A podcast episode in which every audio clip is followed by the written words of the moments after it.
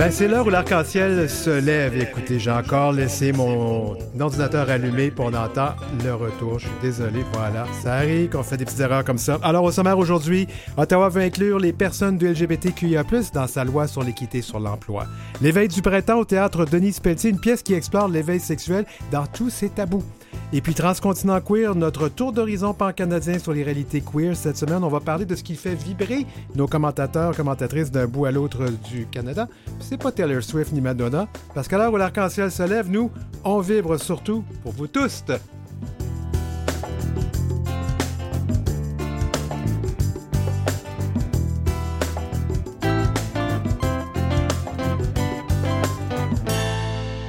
Vous écoutez L'heure où l'arc-en-ciel se lève avec Denis Martin Chabot. Bien, bonjour tout le monde, ou bonsoir, dépendant de l'heure où vous nous écoutez. En décembre, le gouvernement fédéral annonce qu'il soutient l'inscription des personnes noires et de LGBTQIA+, parmi les groupes confrontés à des obstacles systémiques sur le lieu de travail en vertu de la loi sur l'équité en matière d'emploi. Il annonce par le fait même que cette loi sera modernisée. Le réseau Enchanté a participé aux consultations qui ont mené à cet éventuel amendement de la loi, qui n'a toujours pas été voté, mais ça s'en vient. Et pour en discuter, on reçoit Zachary Georges Gagné, qui est à la coordination à l'engagement francophone. Bienvenue, re-bienvenue, parce que c'est la deuxième fois qu'on parle avec toi, Zachary Georges, à l'heure où l'arc-en-ciel se lève. Ça va bien?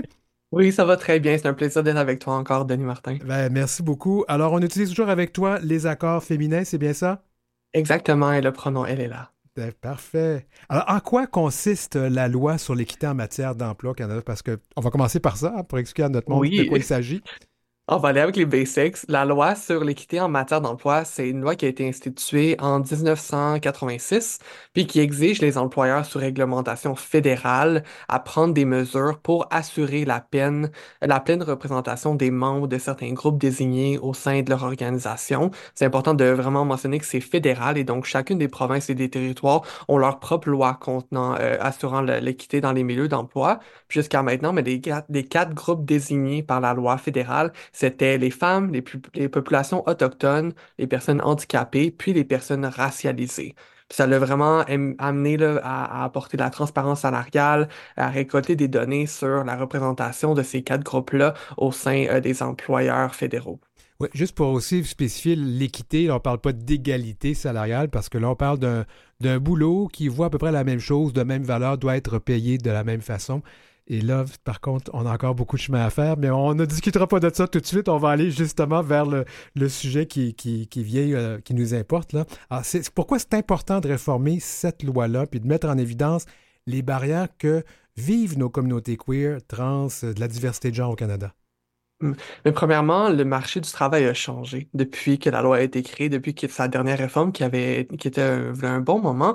Puis c'est important maintenant de représenter puis de raffiner ces groupes qu'elle est ciblés pour euh, représenter les, les communautés qui sont sous-représentées sur le marché du travail. Puis il y a plusieurs statistiques qui démontrent puis qui tangibilisent les barrières d'accès auxquelles font face les personnes du SLGBTQI+, notamment les personnes trans, les personnes noires, les personnes autochtones, racisées, euh, en termes d'accès au travail Euh, le Réseau Enchanté a complété un sondage euh, au cours de la dernière année qui a montré que 72 des répondants répondantes qui étaient noirs et du SLGBTQ et plus euh, ont vécu des expériences de racisme anti-noir dans leur milieu d'emploi. 61% de ces répondants-là ont aussi parlé d'expériences homophobes ou transphobes. Puis 58% des répondants répondantes se sont fait refuser une opportunité d'emploi à cause de leur identité raciale sexuelle de leur identité euh, ou expression de genre ou leur orientation sexuelle. Ces statistiques-là prouvent que les personnes trans, les personnes queer, les personnes noires, les personnes racisées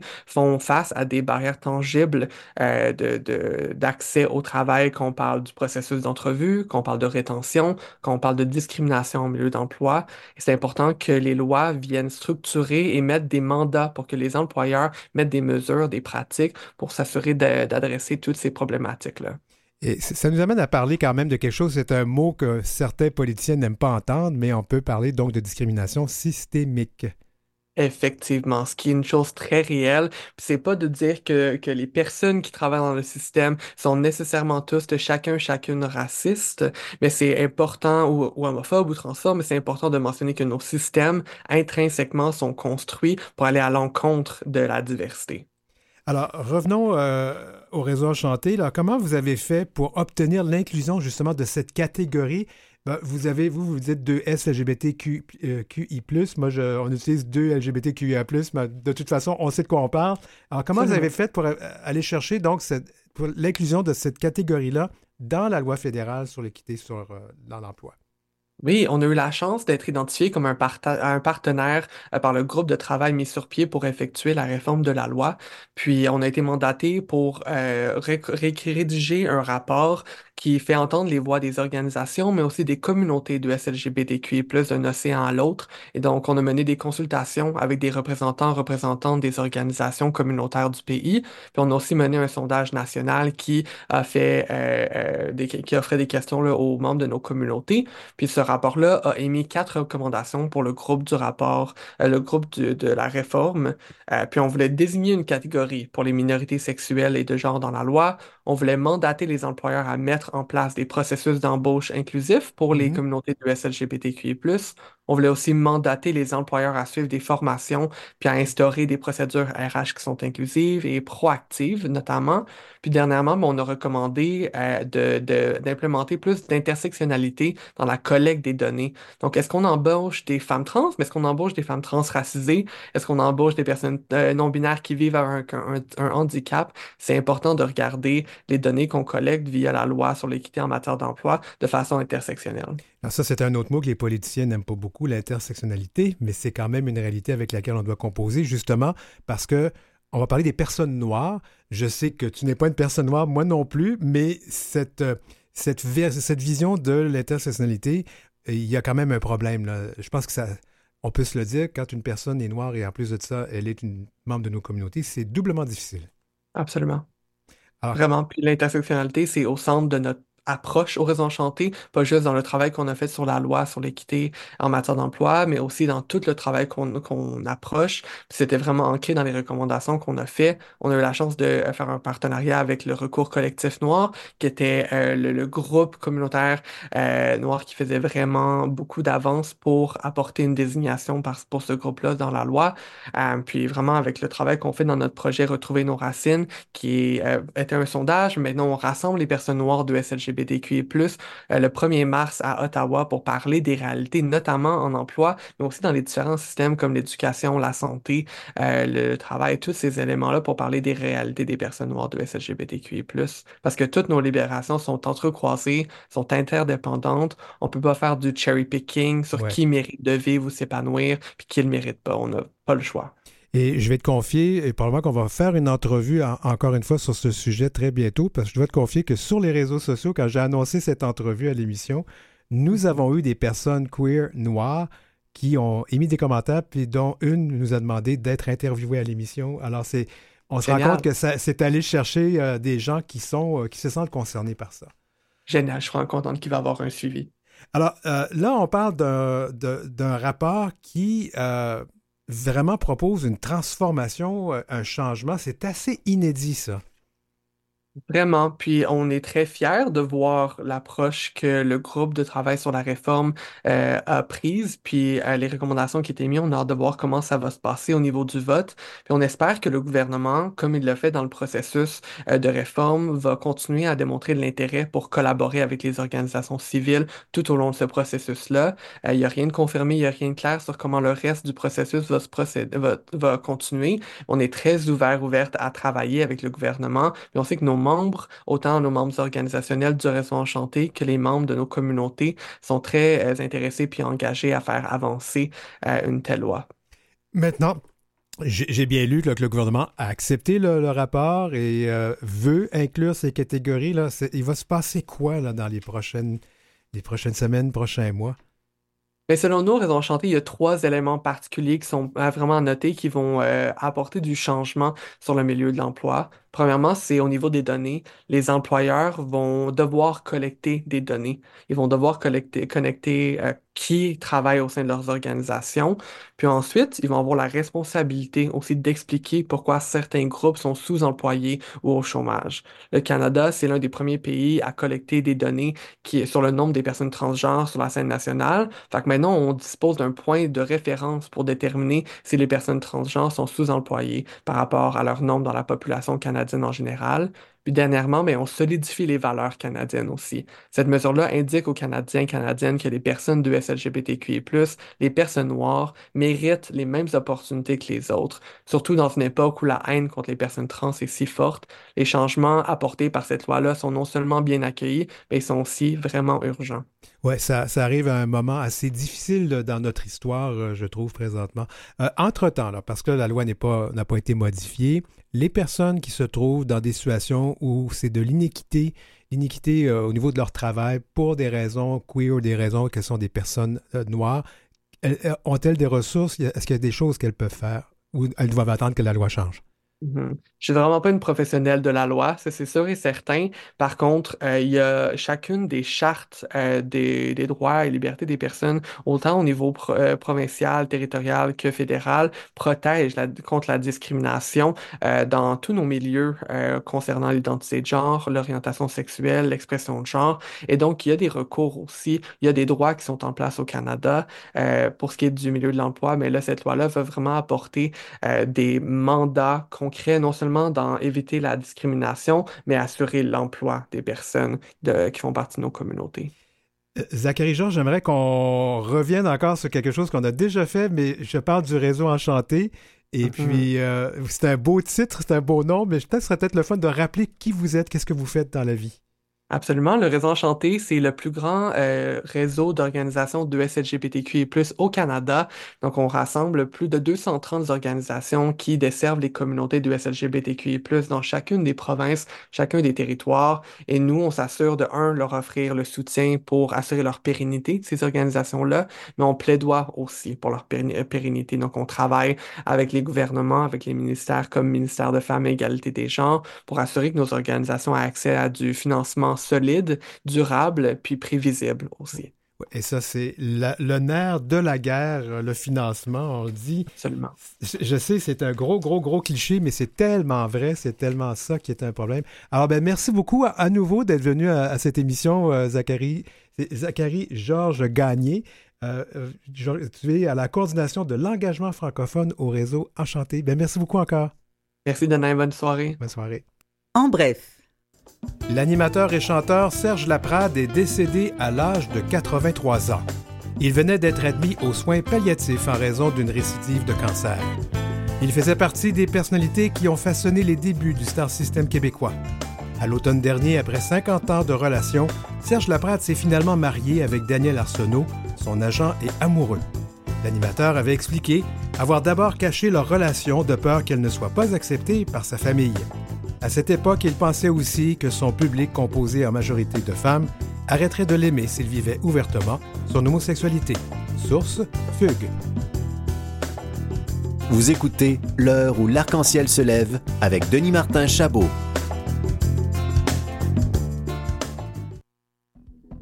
La sexualité humaine, c'est un continent. Vas-tu vraiment choisir de passer ta vie dans le même village?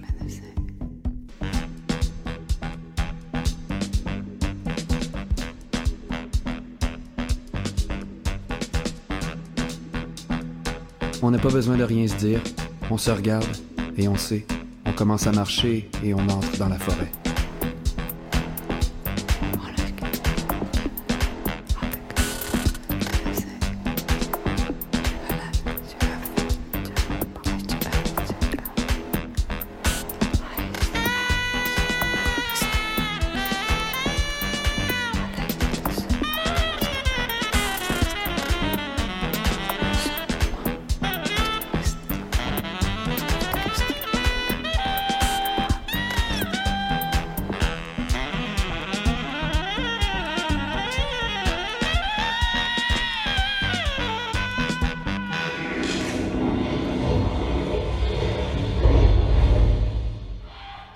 Que dans mon corps, le danger a pris la place du désir. Ouf, ouf. On vient d'entendre la bande-annonce d'une pièce de théâtre qui met de l'avant l'éveil sexuel dans toutes ses complexités et dans tous ses tabous. Euh, cette pièce est une coproduction du Théâtre du Trident à Québec et du Théâtre Denis Pelletier ici à Montréal. Et elle sera présentée ici à Montréal à compter du 23 janvier, donc euh, demain, pour ceux qui nous écoutent en direct.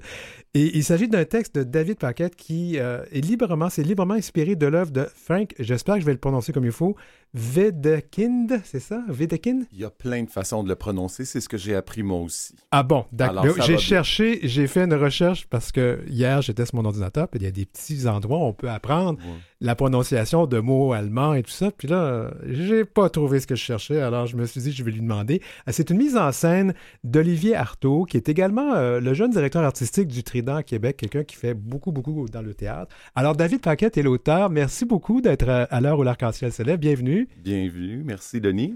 Et là. oui, et nous, on a une tradition ici, surtout quand c'est quelqu'un de nouveau. On utilise quel pronom et quel accord avec toi? Il et lui. Parfait. Alors, je n'ai pas vu la pièce. J'aurais aimé la voir avant de faire l'entrevue, mais il y a des contraintes parfois dans notre travail qui fait qu'on n'a pas tout vu.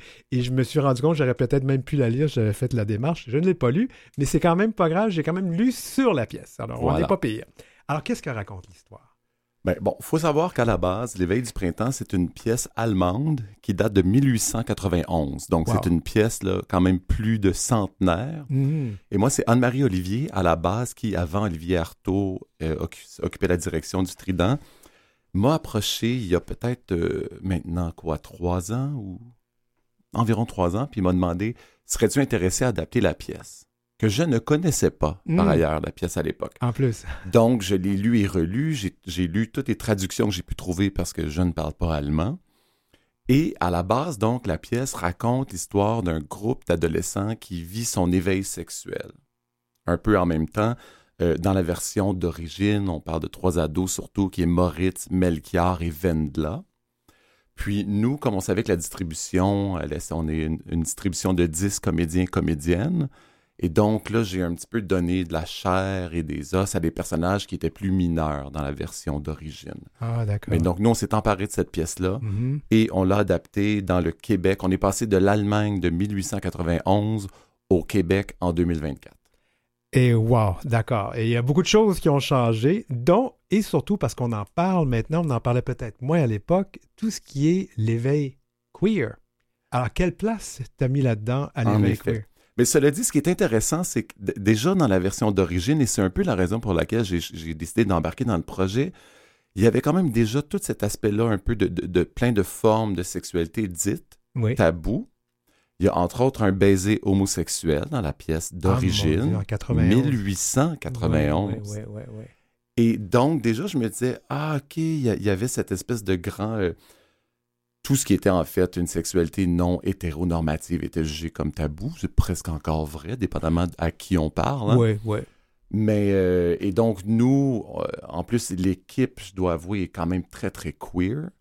Et donc, on s'est dit, ah bah oui, nous, on va, on va amener ça une coche un petit peu euh, supplémentaire. C'est-à-dire, entre autres, moi, j'ai pris le personnage initial de Melchior, qui était bien sûr un homme, parce que presque tous les personnages principaux à l'époque étaient des hommes, parce que hein, ça date. Et on en a fait une fille, entre autres Hmm. une fille, une jeune fille, euh, probablement pansexuelle. En fait, on la voit surtout avoir une relation avec une fille, mais dans mon cœur à moi, elle est complètement pansexuelle et absolument habitée d'aucune honte par rapport à sa, à sa sexualité. Et il y a aussi un personnage, euh, Moritz, qu'on pourrait dire, euh, il se questionne Mhm. il n'a pas trouvé encore et c'est très bien. Par le biais de Moritz, entre autres, et je trouve que maintenant, il y a tellement de possibilités sexuelles dans la vie aujourd'hui que ça peut aussi être vertigineux, je pense, pour certains jeunes de se dire Ah, mais mon Dieu, il y a tellement d'options qu'il faut absolument que je connaisse la mienne le plus vite possible. Or, la sexualité, c'est aussi un processus, une découverte et une aventure à prendre. Ouais.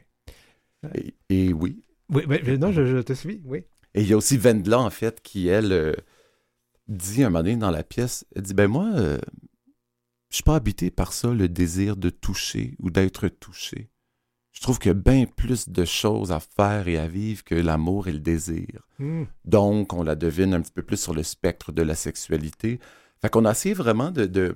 Mais c'est même pas tant qu'on a essayé. Je pense que c'est arrivé comme ça. Moi, j'existe dans un milieu très queer. Mhm. Et un moment donné, je me disais, ben, si je suis pour rentrer dans une pièce qui parle de sexualité, je vais essayer qu'elle représente un peu le monde dans lequel moi-même j'évolue.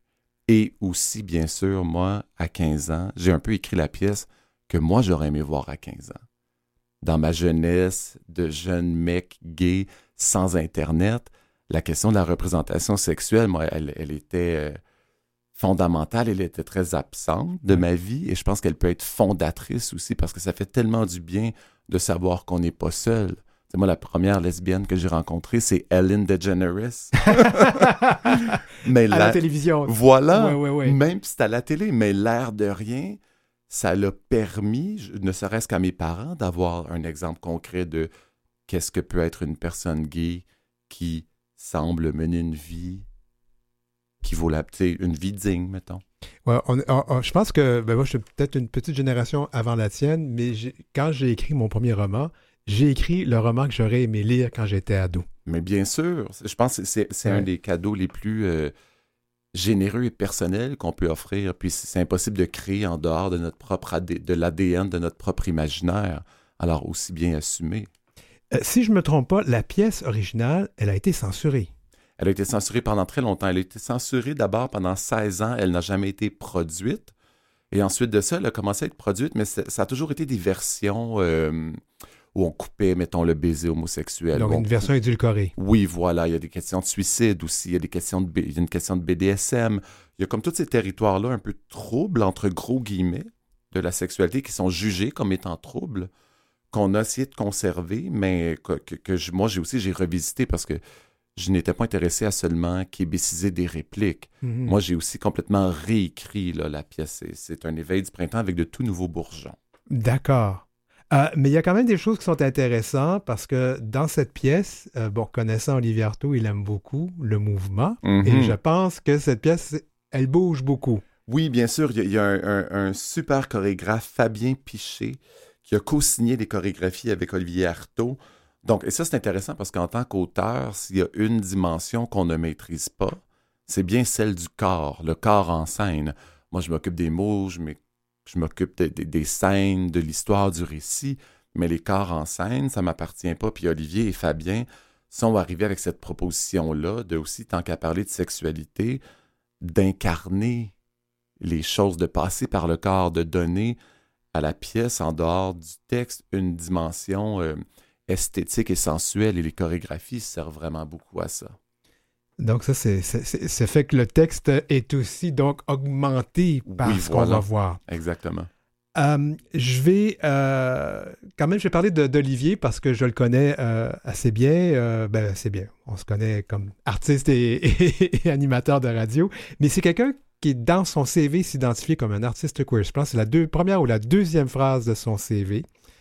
Et est-ce que cette identité à laquelle lui, il s'attache, est-ce qu'elle joue quelque chose dans la mise en scène, dans la production qu'on voit? Ben, écoute, c'est lui qui s'est occupé du, euh, de faire le casting, entre autres. Mhm. Et moi, je, je n'ai jamais travaillé avec une équipe aussi queer de ma vie. je veux dire, en termes de représentation, à même, là, je parle plus des personnages, mais vraiment des gens qui portent le projet. Oui. Donc, les acteurs, les concepteurs et tout. Je veux dire, euh, je- on représente une bonne partie du drapeau, là, quand même. Euh, Il y a des femmes lesbiennes, il y a des hommes gays, il y a un acteur trans.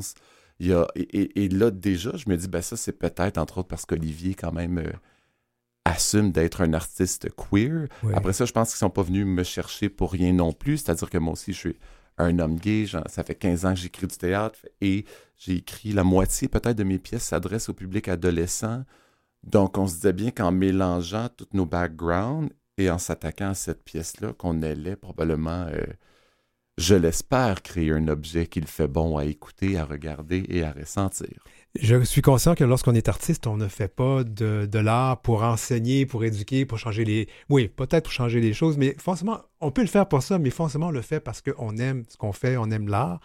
Mais au bout du compte, dans le contexte très difficile dans lequel on vit présentement, pour les adolescents, pour les, les jeunes, de voir une pièce comme ça, est-ce qu'on espère que ça peut leur donner une petite lueur d'espoir? Est-ce que... Ah ben, ben, je pense que n'importe quoi qui nous rappelle que la diversité, en fait, c'est la vie qui cherche à aller partout. Mhm. C'est jamais un rappel inutile. D'accord. Et en plus de ça, en dehors de la dimension sexuelle, il y a le fait aussi juste d'offrir de l'art Oui. à des jeunes. Et dans ce cas-ci, en plus, avec des chorégraphies, avec des conceptions sonores, avec... Les jeunes, en plus de venir se faire parler de sexualité, sont aussi devant un objet théâtral qui, j'espère, j'ose croire, va leur donner envie d'aller voir encore plus de théâtre ou développer, euh, un peu mettre une étincelle sur le feu que peut devenir la curiosité artistique que ces jeunes-là ont. Cela dit, pas de doute, ils sont déjà allumés, ils sont déjà à l'affût de l'art, mais là, le théâtre, c'est quand même des fois un peu plus rare. Oui, oui, oui. Mais au moins une pièce de théâtre où ils peuvent quelque part, dans certains cas, se reconnaître ou s'identifier, c'est déjà ça. Bien sûr, et souvent, les, jeunes avec le théâtre, des fois, le défi, c'est qu'ils se reconnaissent dans la langue. Parce que tu les mets devant des classiques en alexandrin et tout, c'est super bien écrit, mais l'adhésion, elle n'est pas nécessairement aussi immédiate pour certains et certaines d'entre elles. Alors là, on est vraiment dans une langue très contemporaine et j'ose croire que ça va aider à l'identification. J'aimerais qu'on parle de toi un petit peu, parce que quand même, je veux que les gens sachent que David, tu as été deux fois, deux fois lauréat du prix littéraire du gouverneur général, le prix Michel Tremblay, le prix du public euh, du centre de... Ah, c'est des- Du théâtre d'aujourd'hui. Théâtre d'aujourd'hui. Merci beaucoup. Euh, prix de la critique, euh, prix Sonny Laboutanzi, Jesse Award, Dora Award. Wow. Ben, j'ai été chanceux, j'ai été très chanceux dans mon parcours et, c'est drôle quand, on, on- on mentionne ces prix-là, je suis toujours, ça me fait un, grand velours parce que je me dis ça veut dire que le travail que je fais se, se rend est apprécié. Et comme je ne travaille pas absolument pas que pour moi-même, je ne fais pas juste m'exprimer dans la vie, j'essaie de communiquer des idées à des gens. Donc, ces prix-là, ça, ça me touche beaucoup. Ça me dit, ben, un peu continue.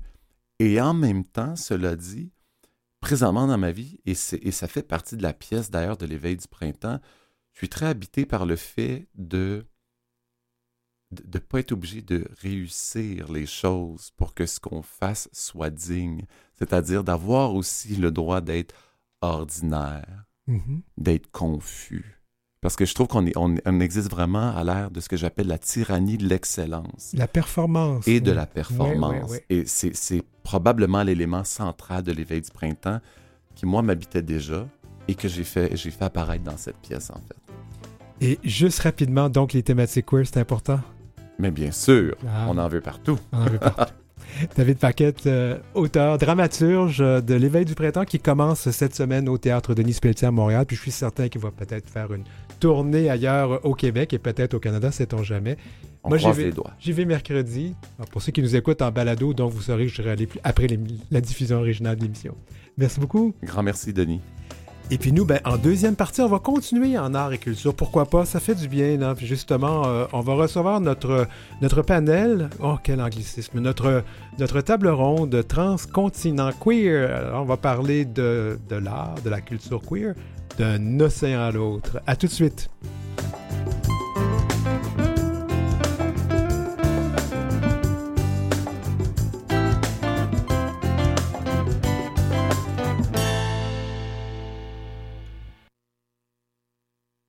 Oui, bonjour. Bon, ça arrive des petites fois de demander les petits pitons, ils ne fonctionnent pas. Alors, bon, rebonjour, bienvenue à cette deuxième partie de l'heure où l'arc-en-ciel se lève.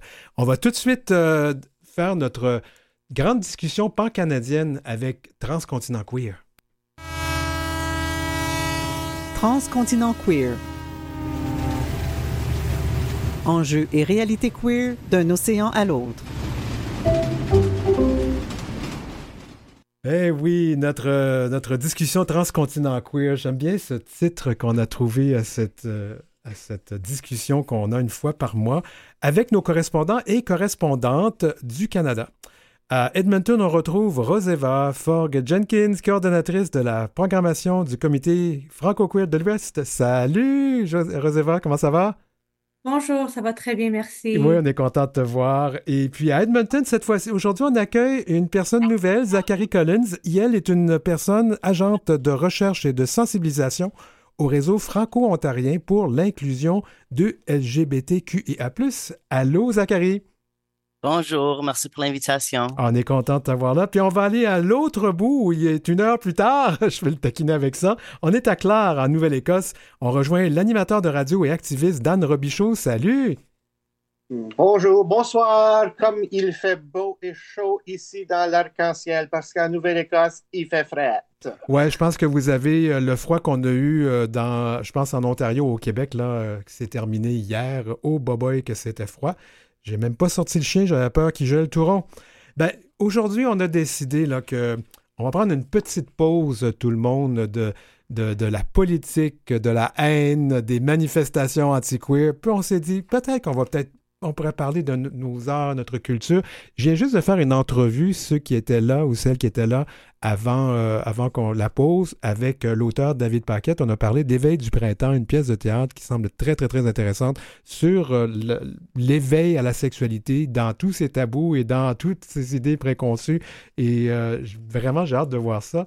Et là, je me suis dit, ce serait peut-être le fun que je vous invite tous et toutes et tous à parler de vos régions, de la scène culturelle dans vos régions. Et ben allons-y, je, vais lancer peut-être la, la, balle à, à, Roseva. Roseva, je pense que tu avais des choses que tu voulais nous dire un peu sur euh, la scène culturelle queer. Parce qu'elle existe, francophone en plus de ça, dans l'Ouest. Ben oui, ben oui, tu sais, je me sens à l'Ouest comme s'il faut que je, j'ai une grosse euh, portée représentée à CB Alberta, mais c'est là que je vais focuser aujourd'hui.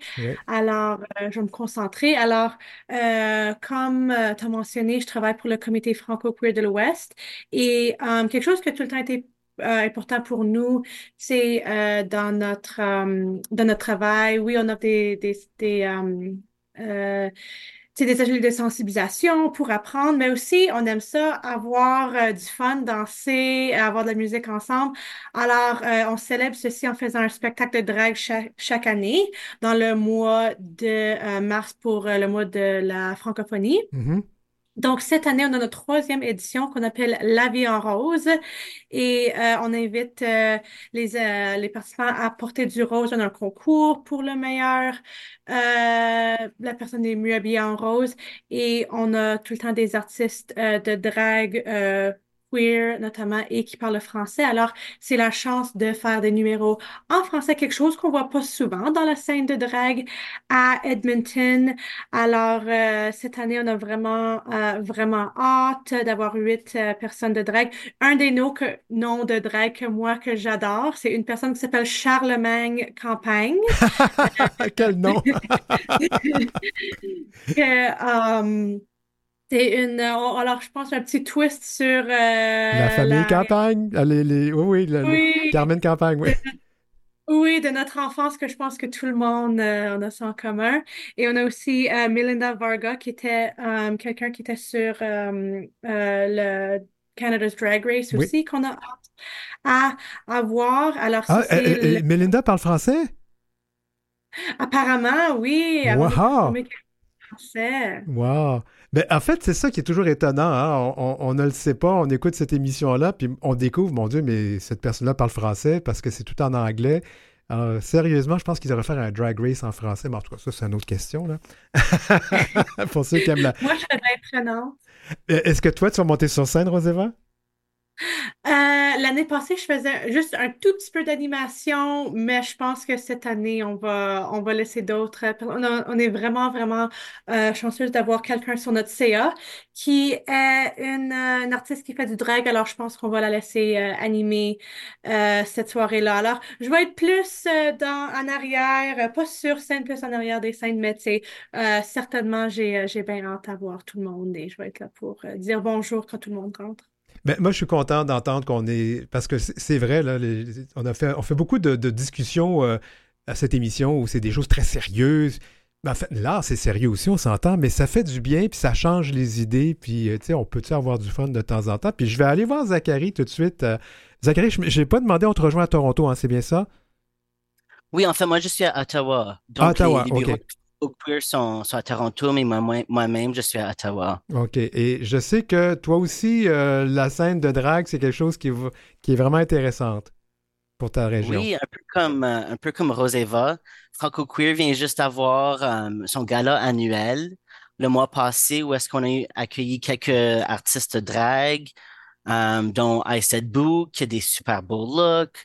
Il y avait Je ne sais pas, qui est de Sturgeon Falls qui a fait un numéro d'Annie Brocoli qui est super cool avec comme une voiture qu'elle a créé elle-même.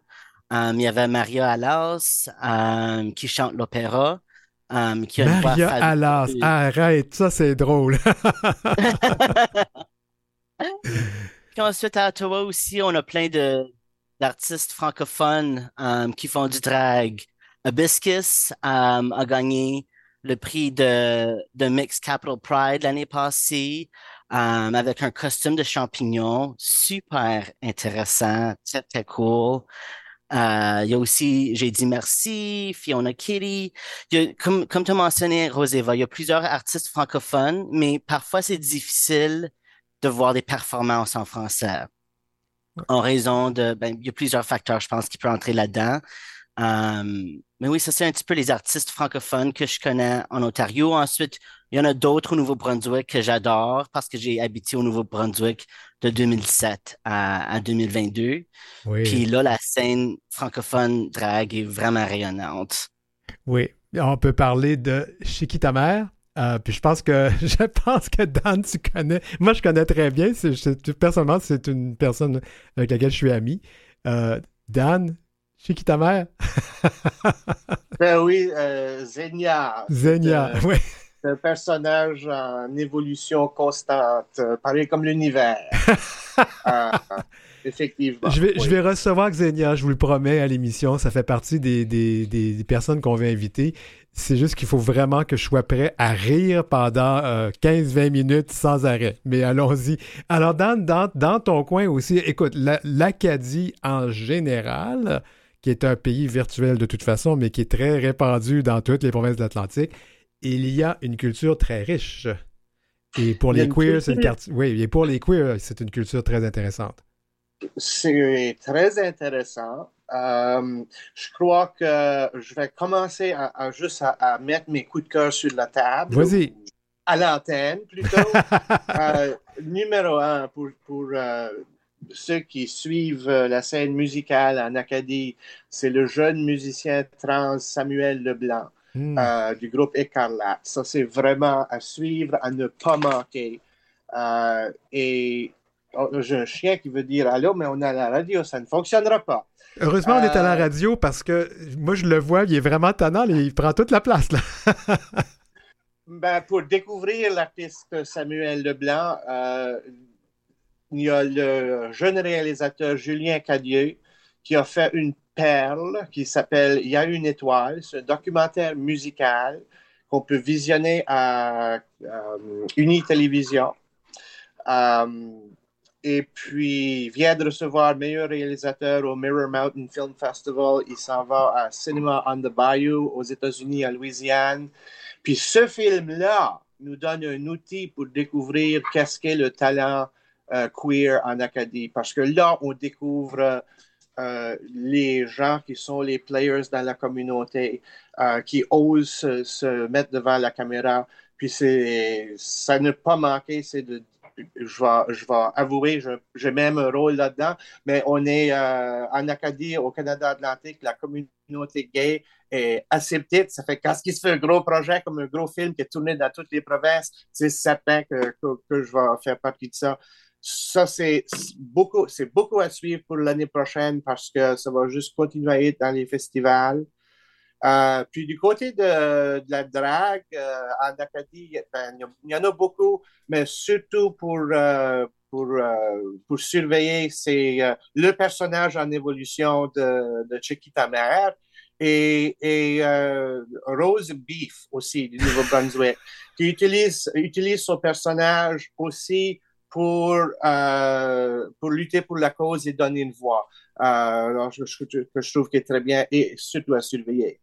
Ben, surtout que je trouve que c'est le fun qu'on parle des, drag queens parce que ça a été quand même en 2023 un sujet très controversé. Beaucoup de, gens ont manifesté contre les, la présence de drag queens. Puis finalement, je trouve que c'était un gros coup d'épée dans l'eau parce qu'elles font quand même, je pourrais dire, l'unanimité. Euh, je pense qu'une grande, grande, grande majorité de personnes aiment bien voir une drag queen. Puis trouve ça bien drôle.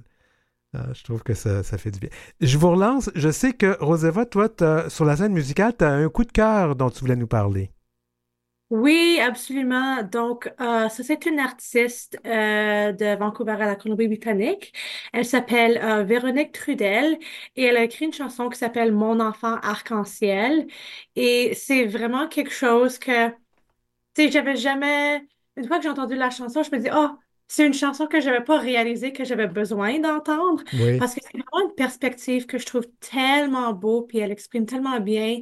C'est, euh, elle parle de, de son enfant et comment elle, comme parent, euh, tu sais, qui a découvert quelque chose de différent de son, euh, son enfant, que son enfant utilise le pronom elle, puis qu'elle dit, tu sais, c'est pas, c'est une opportunité à apprendre et vraiment, tu vois comment elle parle de l'amour qu'un- qu'une mère a pour euh, son, son enfant qui fait partie de l'appel le, monde de l'arc-en-ciel. Alors, je pense, en l'écoutant, ça fait vraiment comme, tu sais, c'est rare, je trouve qu'on a la, la perspective d'un parent dans, dans cette situation et vraiment, sais, d'entendre un parent qui a tellement d'amour pour leur enfant et qui leur accepte comme qu'ils sont, c'est vraiment une très, très belle chanson. Je recommande fortement. Ben, on va se permettre d'écouter un extrait si vous voulez bien.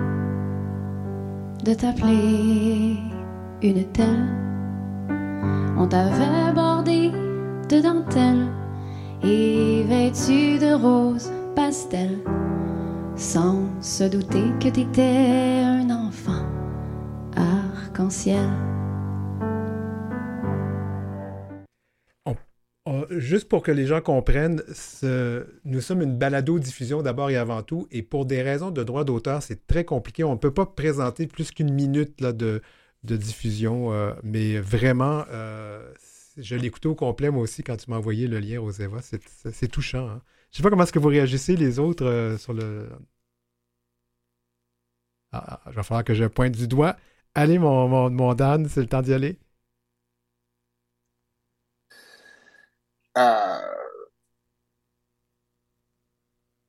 Je pense que c'est beau qu'on voit des artistes euh, oser s'afficher et oser en parler. Euh,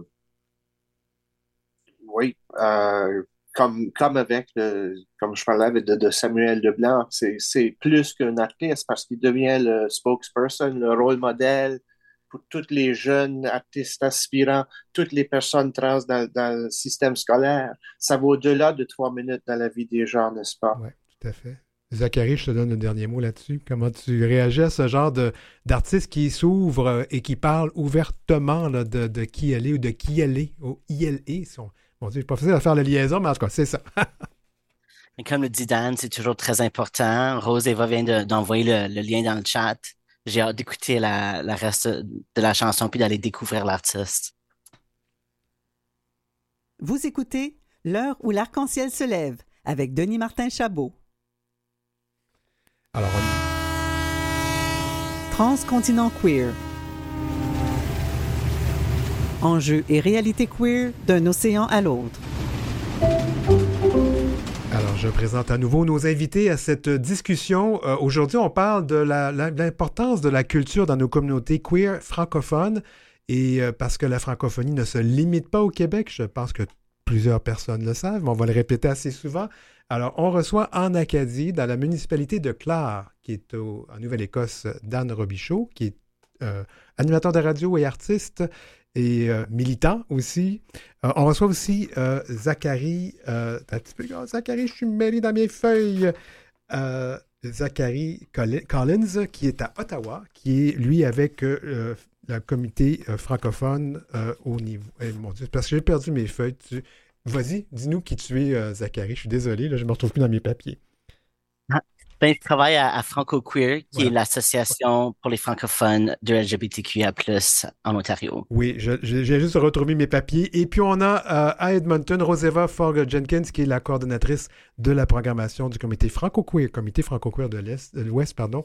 Alors, on fait le tour à nouveau de, de cette, de, de- donc des- de la culture, des arts, la scène culturelle queer euh, francophone. Euh, parce que c'est une intersectionnalité en passant. On a parlé de ce mot-là plutôt à l'émission. euh, parce qu'on se retrouve doublement, euh, parfois minoritaire, dans des situations comme ça. Est-ce que est-ce qu'on peut dire que la représentation, la présence, la représentation queer sur les grandes tribunes culturelles, là je parle de la télévision, cinéma, théâtre, les grandes scènes, est-ce qu'est-ce qu'on peut en dire? Est-ce qu'on est là? Est-ce qu'on est présent? Est-ce qu'on a assez de monde? Est-ce qu'on est assez bien représenté? Puis je vois tout de suite Dan qui veut répondre à ça. Vas-y, Dan. Euh, moi, je m'avais écrit des notes sur cette question-là parce que je trouvais ça une question passionnante. Euh, quand est-ce qu'on est rendu dans les grands médias, comme les séries télévisées, ça c'est un bon exemple. Euh, je trouve que on s'y rend, mais en se moquant de nous-mêmes, en se moquant des clichés. Et puis vraiment, euh, l'exemple le plus concret et canadienne peut-être que je peux men- mentionner, c'est euh, la comédie et la complicité entre Jean-Loup et M. Bricole et la petite vie. Oui. Puis je me pose la question, 25 ans plus tard, faut encore utiliser les mêmes trucs pour se rendre à la, à- à la série télévisée. Euh, alors, c'est ma réflexion là-dessus. là. Euh, souvent, oui, on se rend euh, dans, les, dans les grands médias, mais c'est peut-être en se repliant trop sur les clichés. Je sais pas. euh, oui, Zachary?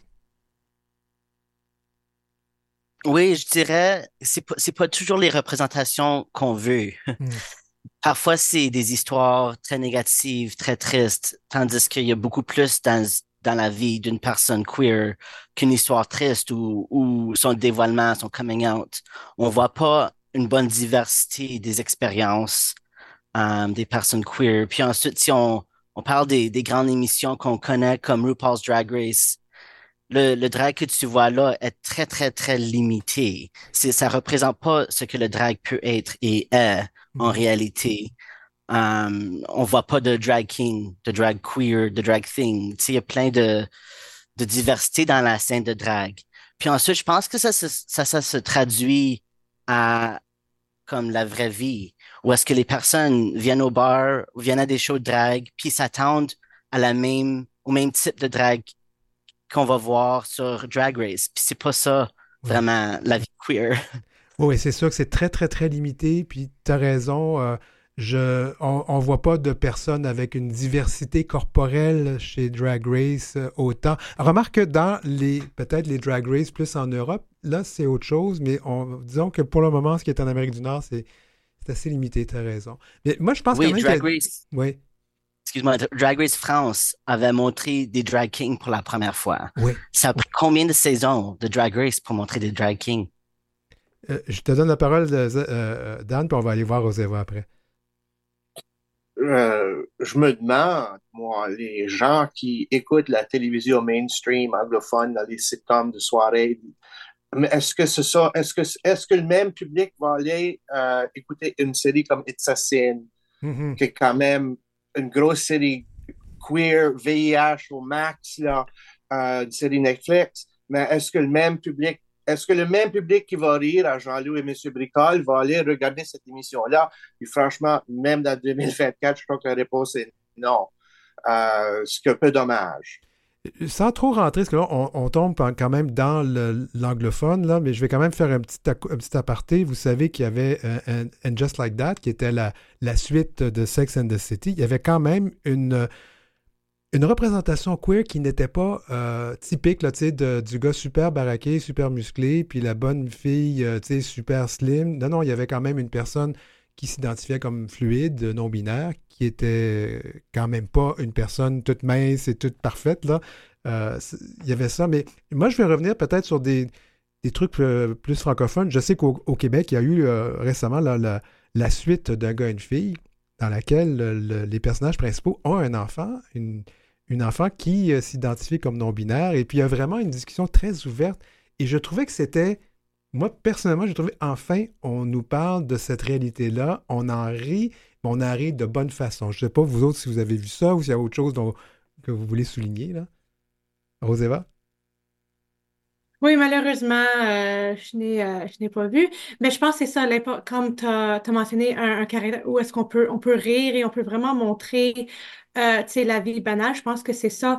Euh, on veut tout le temps avec les. euh, Qu'est-ce qu'on voit souvent, c'est on veut le drame, on veut que, tu sais, euh, quand on a un caractère qui est queer dans un film ou une télé- télévision, ça vient le plus gros aspect, puis on se concentre sur ça, puis ah, c'est quoi le drame de, de le dévoilement, de tout ceci, puis ça, ça montre pas, euh, tu sais, la réalité d'un couple content, tout va bien, ils sont acceptés, oui, il y a des petites choses qui arrivent, mais vraiment montrer la banalité que les personnes queer vivent leur vie comme tout le monde d'autre. Je pense que c'est ça qui est vraiment important de montrer que ça existe euh,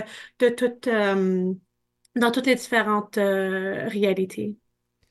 Est-ce que qu'on on, on voit quand même, je sais que peut-être qu'en grande majorité, on est encore dans le cliché, mais est-ce qu'il y a des exemples, d'après vous, de, que ce soit même sur scène, sur, au théâtre euh, ou dans la musique ou quoi que ce soit, des, bons, des, exemples de ces personnes qui sont queer, mais qui ont. C'est pas le principal point de vue, puis c'est pas le drame d'être queer qui, qui joue, euh, qui fait qu'on en parle. Oui, vas-y, Zachary. Ben, En fait, c'est drôle parce que c'est des artistes, à ma connaissance, qui sont hétérosexuels, mais la chanson Joie d'être gay par les trois accords, Oui. c'est une chanson que j'adore puis que je performe souvent sur la scène parce que justement, c'est la joie d'être gay. C'est pas, euh, je pense que la chanson a été écrite justement parce qu'on n'entendait pas d'histoire heureuse euh, au sujet des, des personnes euh, de LGBTQIA+.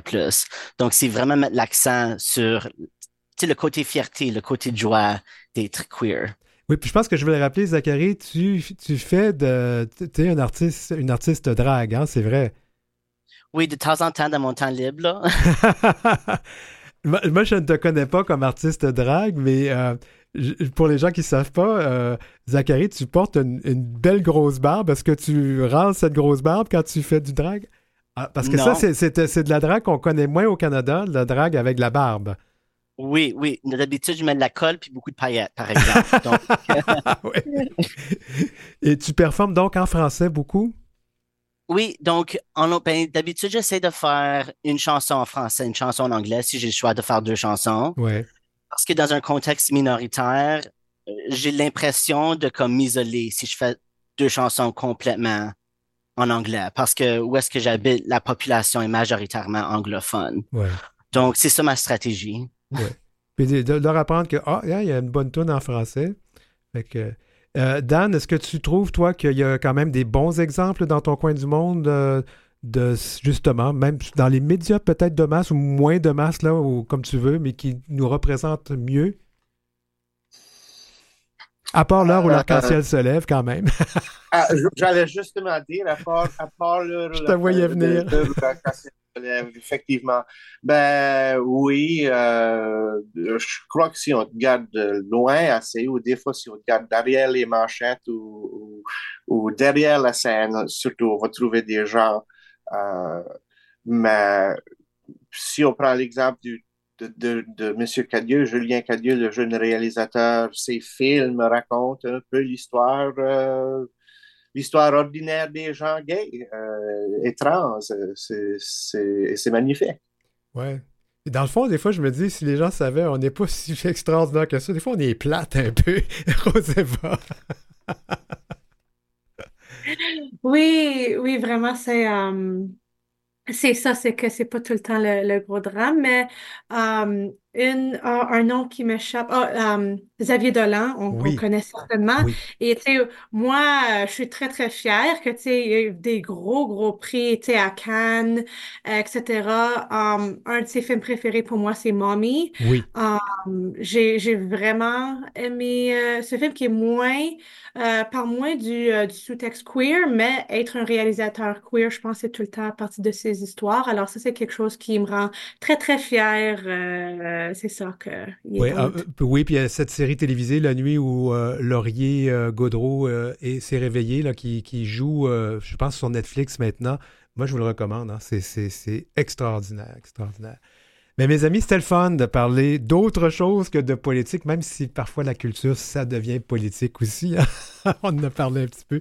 Alors, on va retrouver Transcontinent Queer dans un mois. Je remercie donc nos, nos participants, participantes euh, à cette euh, table ronde aujourd'hui. Rose-Eva Forg-Jenkins, euh, coordonnatrice de programmation au Comité franco-queer de l'Ouest. Tu sais que j'ai vécu à Edmonton longtemps. Je pense que je te l'ai dit, j'étais là pendant 14 ans en passant.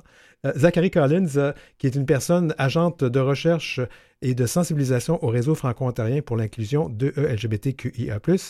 Ben, merci beaucoup d'avoir été là, d'avoir, d'avoir pris la relève de Arnaud. Et merci beaucoup à, toi, Dan Robichaud, qu'on voit dans plein de films, plein d'affaires. Puis que donc, Dan Robichaud, qui est à Clare en Nouvelle-Écosse, qui est animateur de radio, qui est acteur, puis qui est activiste. Tu fais plein de choses et qui a aussi un beau chien. merci beaucoup tout le monde. Merci. Merci.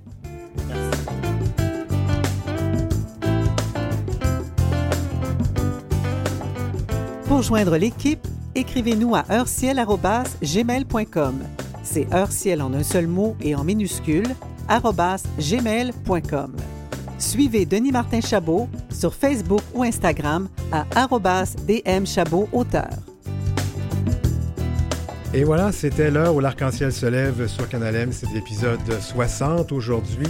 Remercions notre équipe, Maurice Bolduc à la régie, à la recherche, Godric Trob et Marie Massé. Bon, merci tout le monde d'avoir été là aujourd'hui. Et euh, donc, vous pouvez toujours nous écouter en rediffusion et en balado, que ce soit sur TuneIn, Real Player ou les sites de téléchargement que vous aimez, que vous préférez. Je m'appelle Denis Martin Chabot. À la semaine prochaine.